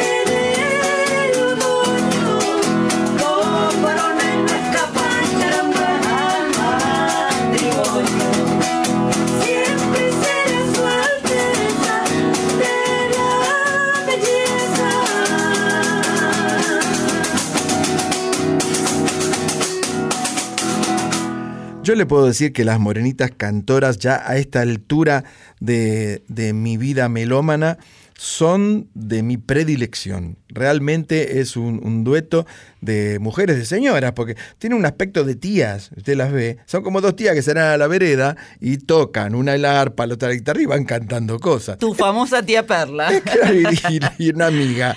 Pero Entonces, quiero- Y usted la puede visitar los domingos, lleva unos merengues ¿eh? y las visita. Pero quiero decirte que además las Morenitas son la agrupación de cantoras de rodeo vigente más antigua de Chile. Fundaron esta- este dúo en la ciudad de Santiago del Este- de Chile, ¿no? del Estero, en 1954, y mantienen la fuerza y ese tesón de canto tradicional, como la estábamos escuchando en esta canción Mujer Chilena, y están radicadas actualmente en San Vicente de Tahuatagua, y, y son un cuarteto. Ajá. Ya, porque bueno, estarán cansadas tanto, ¿no? Mire usted, cada vez que yo escucho la palabra rodeo tiemblo, porque me acuerdo una vuelta que yo estaba cerca de González Chávez, en el sur de la, de la provincia, y, y había eh, un rodeo. Entonces le pregunto a un pueblerino, digo, ¿a, a qué hora es el rodeo? Me miró mal. Me dijo, acá no hay rodeo, acá hay jineteada. No. Uh, mire, tuve que. Digo, ya vuelvo, ya vuelvo. No me pasaron a facón de casualidad. Te, quiero decir algo más hablando de las eh, morenitas cantoras. Mujer chilena es una cueca muy tradicional y conocida que fue compuesta por don Humberto Campos. Isabel Chabelita Fuentes tiene 82 años. Sí. Ella es la que toca la guitarra. Ajá. Y Fanny Flores, que es más joven, tiene 60, eh, también acompaña con el tormento, que es un instrumento de percusión. A mí me dicen el tormento. Sí, también. y Ahí viene el tormento, decían en casa. A la hora de comer llegaba yo. Que esconda las empanadas que ahí viene el tormento.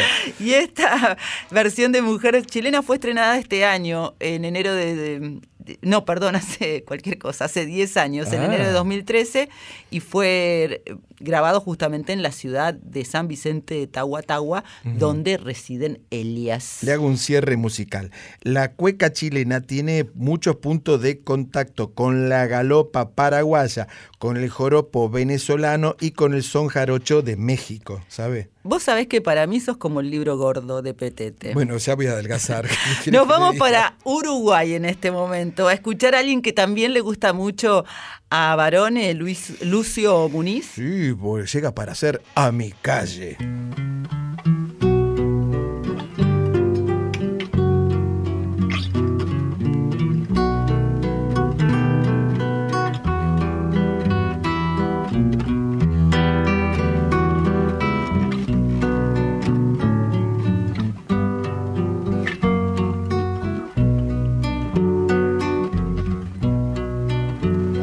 Pensando en árboles y en veredas. Ay, niñez del hombre, ¿dónde te quedas? Aunque hayas crecido, niño en una esquina, lejos en el tiempo y se te adivina. Tal vez no pensaste por aquellos días que desamparado te sentirías, tanto que soñaste con crecer contento y hoy que estás crecido, qué distinto el viento. Vuelvo a ser el niño que fui en el buceo, junto a otros gurises jugando me veo. En Tiburcio Gómez, quien en esta hora sabrá que el que canta recordando llora. Todo está cambiado y hay muros extraños que distintas caras trajeron los años. Esa casa es mía, aunque sea de ustedes, con aquella gente y con sus paredes. Sin don Juan ni Tina, si no está mi padre, don Sabás, ¿dónde anda? ¿A dónde mi madre? Hoy quisiera verlos junto a mis hermanos, que por sobre todo sé que son las manos. Aunque nadie sabe las cosas que tiene, ni que en avalancha la vida se viene, yo puedo decirles que le supe el talle, que Montevideo cabe en una calle. Vuelvo a ser el niño que fui en el buceo, junto a otros gurises jugando me veo. En Tiburcio Gómez, quien en esta hora sabrá que el que canta recordando llora. Todo está cambiado y hay muros extraños que distintas caras trajeron los años. Esa calle es mía, aunque sea de ustedes, con aquella gente y con sus paredes.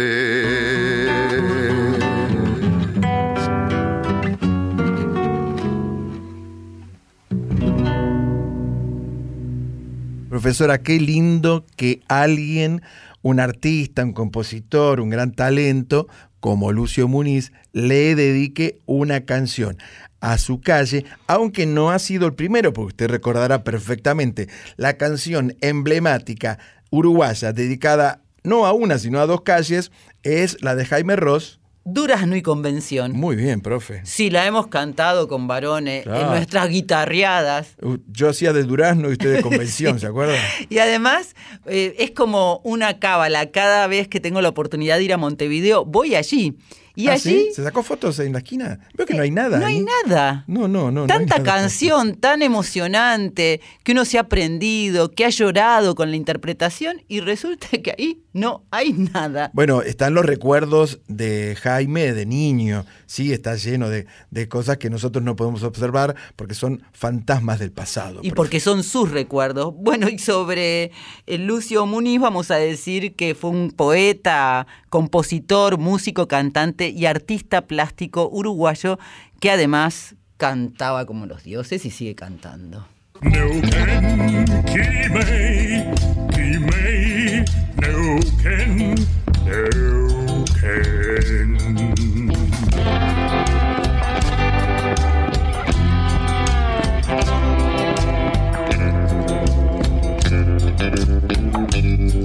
noche en la Tierra, folclore del tercer planeta, con Graciela Guineazú y Eduardo Barone. Yo soy se titula esta columna amena donde presentamos periódicamente artistas que emergen a la consideración del público argentino. Entonces, aquí llega...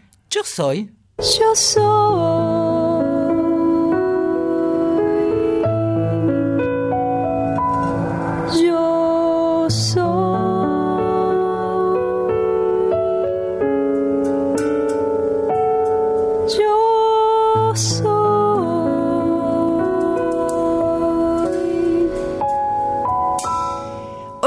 A la cantautora, bailarina, actriz y artista interdisciplinaria porque hace de todo. Mm, qué bueno. Nacida en Córdoba. Ah, sí, la Coti Esteban. Hola Graciela, hola Eduardo, ¿cómo están? Acá Coti Esteban, cantautora unquillense de Córdoba, de las sierras de Córdoba, les estoy hablando desde, desde aquí, desde mi casa, en las sierras de Córdoba. Eh, muy contenta de, de estar aquí eh, contándoles eh, sobre mi nuevo disco, es el, el último disco que he sacado, Cani.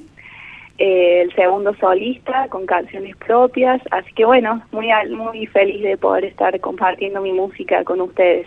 Buenas madrugadas, Coti. Nosotros también felices de recibirte aquí en Yo Soy, que es un espacio para los artistas de todo nuestro país. Aquí estamos con Eduardo. Hola Coti, ¿cómo estás? Buenas noches. Buenas noches. Buenas noches. Muy bien, muy bien.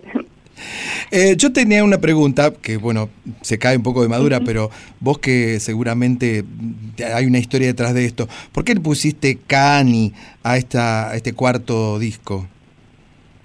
Bueno, Cani es una palabra del tehuelche, eh, o aoniken, que es como ellos llaman su, su idioma, eh, y que significa música y danza, eh, como com- una combinación de la música y la danza. Y bueno, como el disco nace de una puesta escénica que realicé el año pasado, que nucleaba en las canciones, mis canciones, la danza, eh, poesía y artes visuales, era una puesta escénica bien interdisciplinaria en la que buscamos, eh, bueno, reflexionar sobre el vínculo de la naturaleza con, con, con la humanidad, desde inspirándonos justamente en los pueblos originarios. Entonces me pareció que esta palabra eh, me, la, me la compartió un amigo descendiente mapuche, eh, iba bien para definir lo que lo que íbamos a hacer en la obra. Y aparte porque también eh, muy significativamente resume eh, dos, los dos recorridos más importantes eh, míos a nivel artístico, digamos, yo no solo soy cantante sino también bailarina, entonces y, y, y en todo lo que hago están siempre fusionadas esas dos corrientes, eh, bueno, de ahí es el, nombre Cani, eh, que también es el nombre a una, una fiesta folclórica de, de- de ese, de ese pueblo y, y también habla de un ritmo folclórico tradicional. Coti, vos decís como al pasar yo soy cantante y también bailarina, pero en realidad vamos a contarle a, a nuestra audiencia de Una Noche en la Tierra que sos muchas cosas porque empezaste por el canto lírico al- paralelamente mientras te formabas en, en todas las actividades o disciplinas de la danza y después fuiste estudiando instrumentos y además como enamorándote de las raíces más profundas de nuestra música popular. Sí, sí, sí, tal cual. En realidad yo, en mi familia son músicos, en tanto mi papá, mi- bueno, mis primos, mis tíos, mi papá y mi mamá son todos músicos. En el origen mío yo crecí en una familia de, de música donde eh, mi papá y, mi mamá los dos se dedicaban mucho a la música folclórica, más específicamente mi papá a la música andina, que es lo que sigue haciendo hoy en día, y mi mamá eh, un un poco de folclore, pero también ella cantante lírica, o sea, como que de alguna forma yo fui siguiendo sus dos recorridos, eh, es lo que me nutrí de chica también. Eh, y sí, mi formación en canto lírico es una formación que, que me, ha- me permite hoy eh, tener como muchas herramientas con, a nivel vocal, pero que siento que se complementa un montón con la danza, con el movimiento y con esta técnica que vengo desarrollando ya hace más de, de 15 años, que es la técnica del cuerpo sonoro que se llama en Córdoba, pero que deriva del Royhart, del teatro de la voz de Royhart que viene de Francia. Eh, y bueno, eh, en el medio, de- en el transcurso de eso, yo he hecho mucha música experimental, he hecho, no sé, música, me dediqué un tiempo largo a hacer música eh, que se llama contemporánea dentro del ámbito de lo académico. Eh, después, eh, también a, la par, hacía, me dedicaba a hacer folclore. Todo eso está reflejado hoy en mi música. Siento que soy un, ese sincretismo de todos esos recorridos. Coti, vos contabas que, que tus padres son artistas también. ¿Ellos participaron en, en algún momento en alguno de tus discos? Eh, sí, sí, sí. Eh, el primer disco, eh, no, no, no saqué el, el primer disco solista, porque ya tenía otros discos antes, con mis canciones, eh, participan eh, mi mamá, e- ella hay una canción que es de ella, eh, que se llama Tierra Mía, que también la, la volví a, a- a usar en este disco. Eh, ella es como una gran compositora, eh, María Teresa Ruiz la nombro para que para que sepan, hay dos canciones en Cani de, de ella y en, el disco anterior hay una. Qué bueno. Y mi papá participa en una canción con, él es un guitarrista muy increíble, y eh, hay una canción que es con un aire español que se llama Fractal, que en el primer disco él, él- él graba las- los arreglos de la guitarra. También participa mi hermano, eh, mi hermano es el bajista de la banda, es el que toca en, en los dos discos. Así que bueno, el- eh, yo estoy muy atravesada por mi familia, son todos muy buenos músicos, muy muy grandes, muy buenos artistas y me siento muy feliz de poder incluirlos y que ellos quieran participar en mis proyectos, en mis ideas. Claro, vamos a contar además que vos estás presentando ya con fechas en Córdoba, en la ciudad de Buenos Aires y en Junín próximamente este nuevo disco, Cani, y te acompaña, por ejemplo, tu hermano en escena, ¿no? Exacto, sí. Me acompaña Pablo Esteban, que es mi hermano, el bajo, y Ximena Esteban, que es violinista, ella es mi prima, una tremenda violinista. Así que ellos van a estar ahí acompañándome junto con Facundo Olivera, que toca la guitarra, y Rubén Mancilla en la percusión. en la presentación en vivo de los- del disco acá por, bueno, por Buenos Aires y por Córdoba. ¿Qué toman ahí en Unquillo que ha salido una familia de tantos músicos, no? Sí, no sé. O sea, es que una familia, o sea, los Esteban en Unquillo es como la familia de músicos. no es muy grande Unquillo. Unquillo tiene la característica de que su eslogan es pueblo de artistas. Viven muchos artistas, de hecho ahí vive el Rally, Barrio Nuevo, vive los del dúo de Coplanaco, no sé si los conocen, Sí, pero claro. digamos, hay muchos artistas, músicos conocidos que, que han elegido Unquillo para vivir, eh, aparte de ser un pueblo, bueno, ahora es ciudad, pero es muy chiquita, eh, en el cual han vivido muchos artistas plásticos, como Spilimberg, o bueno, digamos, es un pueblo que tiene una impronta artística, y los de Esteban, que somos un montón en Unquillo, que la mayoría nos dedicamos al arte, eh, muchos de mi familia, incluida yo, eh, nos dedicamos a, la- a la forma, a, digamos, a, a enseñar la música eh, junto con el desarrollo social. Eh, dirigimos orquestas, bandas, coros de niños eh, que, para incluir socialmente desde la música. O también tenemos esa característica de estar inmersos en ese en ese lado de la música, ¿no? De llegar a, a, personas que si no no podrían alcanzar a estudiar, aprender música. Coti, siempre con nuestros entrevistados les pedimos que elijan una canción para darle un lindo cierre a la charla. En tu caso, ¿qué canción elegirías de tu nuevo disco? Bueno, eh, pienso que puede, que me gustaría que escuchen eh, Sueño en Verde, que es una de las canciones que, que resume en sí misma, digamos, un poco la, el mensaje que, que busco transmitir con el disco completo, con la obra, que, que es esta vinculación con la naturaleza, el, el- la, no sé, lo valioso de estar presente, ¿no? Percibiendo las pequeñas cosas de lo simple, y porque para mí es una oda a la vida, así que bueno, eso, eh, seguir agradeciendo a la vida y, y, y bueno, y todas los- los- las enseñanzas que nos deja. Compartimos Sueño Verde. entonces Sueño Verde, que es letra y música de tu autoría. Costi, un placer recibirte en Una. Noche en la Tierra. Muchas gracias a ustedes, muchas gracias, un saludo. Chau, Coti, abrazos. Sueño en verde, una dulce melodía,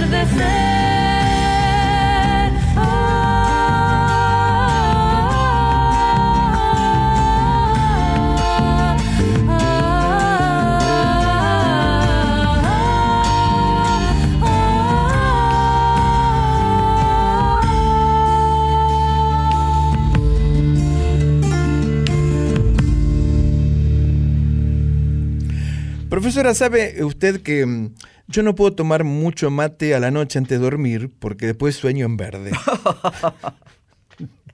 Una canción que Coti Esteban, como nos explicaba, significa tantas cosas bonitas y Varones nos lleva recuerdos imprecisos. No, bueno, bueno. Eh, Sueño en Verde es el título de esta canción de, de Coti Esteban, que está incluida en Cani, que es la cuarta obra discográfica, el cuarto disco de Coti y su segunda propuesta como solista. Ella nos contó cómo nació este proyecto, que, porque como es, hace tantas cosas, no solamente piensa en una canción, la compone, la canta, sino que también piensa en el baile, eh, en cómo transmitir toda esa pasión que ella siente y por eso creó una puesta escénica en donde la música, la danza, las artes visuales y la poesía tienen un vínculo muy especial y se inspira, como nos contaba, en el saber o los saberes de los pueblos originarios y en ese sentido tiene que ver la elección del nombre del disco, ¿no? Cani, que se va a presentar el próximo sábado 19 de agosto a las 21 horas en Espacio Tucumán de Suipacha 140 aquí en Cava. Sí, y es un disco que, como vos decías, es la segunda propuesta solista. La palabra Kaani es una palabra de origen tehuelche o aoniken, que significa música y danza al mismo tiempo, y eligió este nombre, por supuesto, porque es lo que la representa. El disco, como nos contaba Barone, eh, como no como nos contabas vos, sino como nos contaba Coti, reúne Ajá. 12 obras. Casi todas son composiciones de ella y dos de su mamá, María Teresa Ruiz. Me gustó mucho el disco, realmente. ¿eh? Hay una gran cantidad de, de artistas, por supuesto, sobre todo en esta época donde se ha hecho bastante sencillo grabar, las grabaciones ya son caseras y tienen prácticamente un audio profesional, porque uno con una computadora medianamente buena, una placa de sonido y un micrófono y un programa de grabación que lo puede bajar de cualquier lado, más la inteligencia artificial que tenemos ahora, y uno puede salir cantando como Frank Sinatra en mi caso. Hay un dicho que dice que cualquiera puede cocinar y en este momento se aplica a muchas disciplinas, entre ellas la canción. Pero, atenti. Bueno, pero Coti no solamente canta, eh, ella hace de todo, Hace de como, todo. des- como nos contó y como contábamos antes. como yo, yo también, yo hago de todo, y todo, todo lo hago mal, Pero lo que quiero decir es que cuando uno descubre el fraude, por Mm. llamarlo de alguna manera, Sí, en el caso de, un- de la cocina, cuando probás su- un plato, sí. no el plato, sino eh, el plato, porque varón es muy específico, Sí, me refiero a la preparación. Claro. Y en el caso de la música, que aplica a la actuación, al baile, a todo, cuando vos escuchás a cantar a alguien en vivo y empieza a desafinar, Sí. no pega una nota o no tiene la calidez de interpretación que tiene por ahí en la grabación, bueno, una vez lo escuchás, después ya está. O peor aún, cuando uno paga para ir a ver un show en vivo de su artista predilecto, pero el que sale a escena es otro, con su traje. Mm, ya sé por dónde venís. Es polémica. ¿vale? Ya lo hablamos el otro día. Sí, muchos dicen que era eh, Don Ramón disfrazado.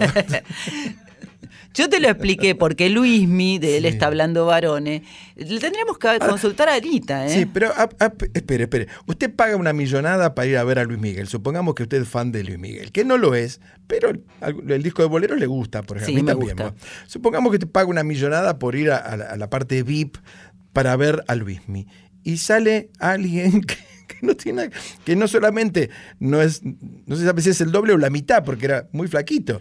Era otra cara, era otra persona. Es que yo te lo expliqué. ¿Usted qué haría en ese caso? ¿Reclama No, no. el dinero? ¿Qué hace? No, no, es que te expliqué que el origen de esta transformación tiene que ver con una recuperación física que él hizo para, re- para volver a tener el peso de cuando era más joven, pero además como él se ha hecho tratamientos estéticos, al adelgazar eso empieza a producir estos cambios. Sí, Hay pero mucha gente que no le reconoces la cara, no Ah, es no, el único. pero espere, espere. Usted es amiga de Luis Ventura. Y Luis Ventura dijo siempre y sostiene aún hoy que ese era el doble de, Bueno. de Luis Miguel.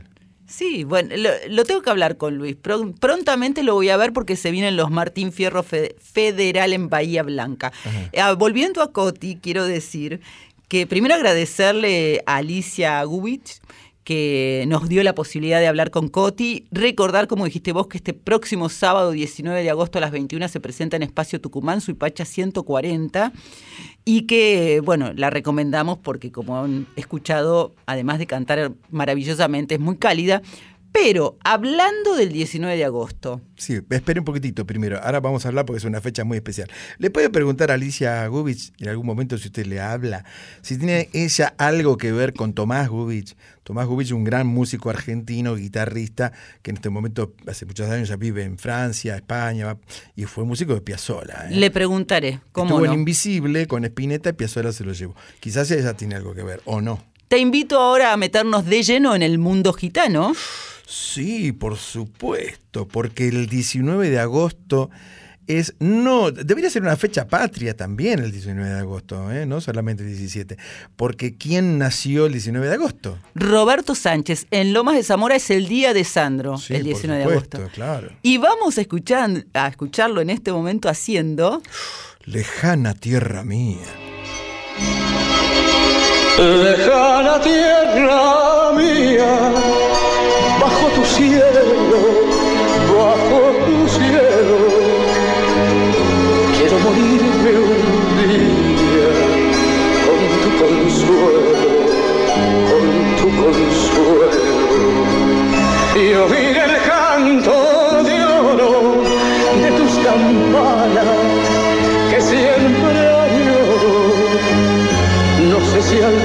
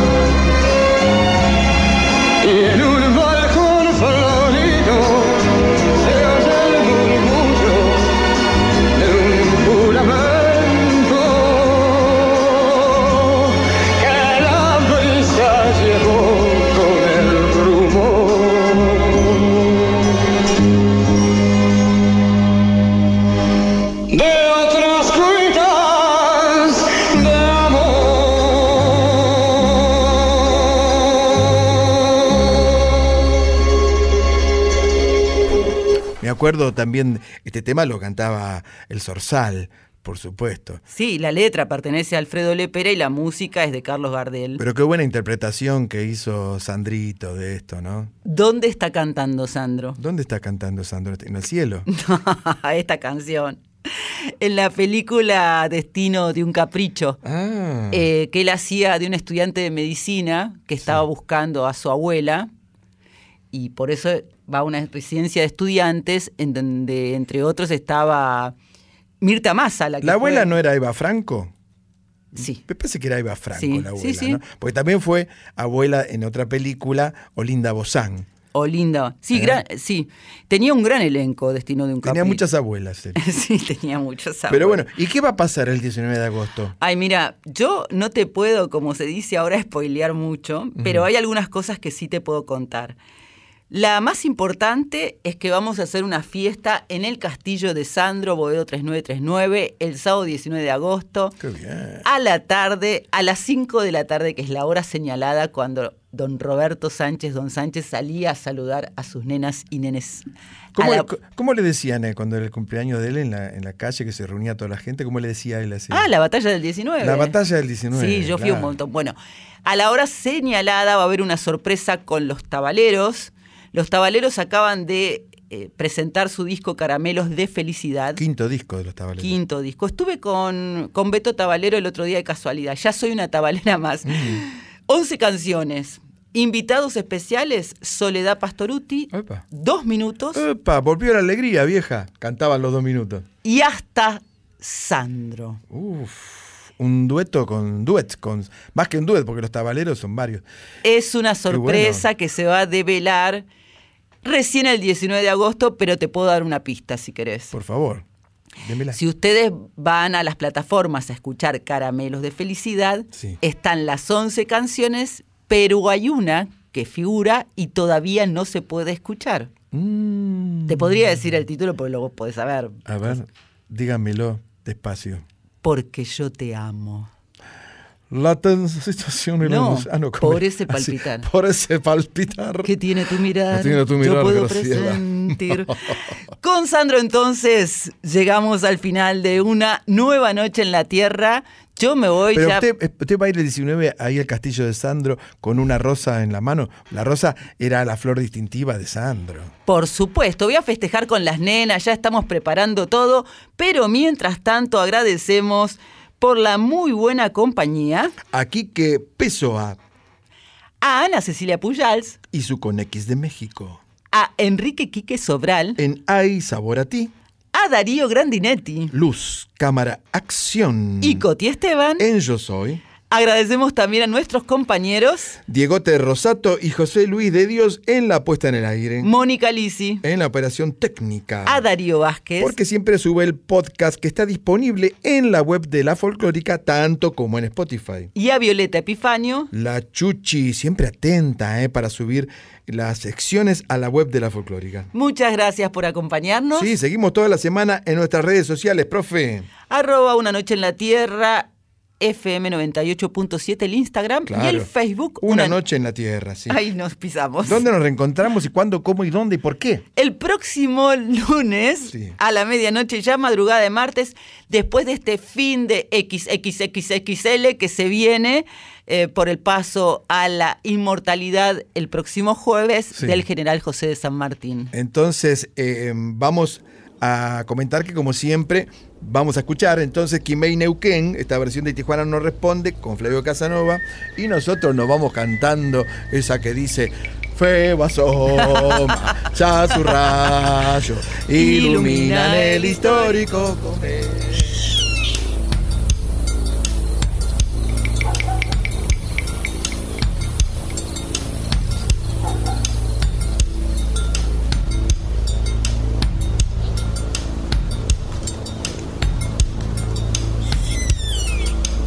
Sol de los arenales, regada en sangre de un bravo saihueque. Grito que está volviendo en su desbocado otro pehuenche.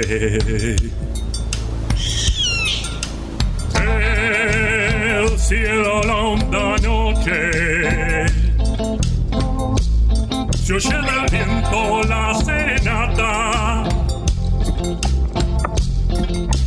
Tu voz la luna prende en la negra simba de mi araucana.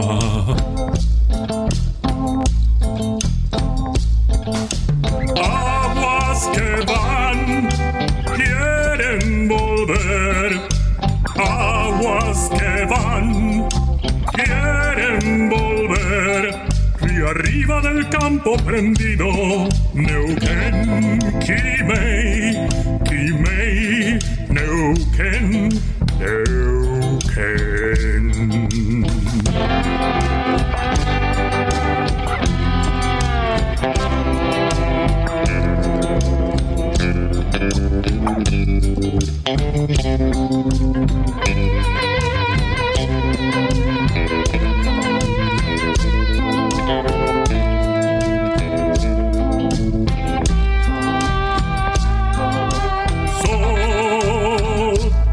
está gastando en piedras lajas y turbias corrientes. Beso la sombra india que vuelve crecida de un sueño verde.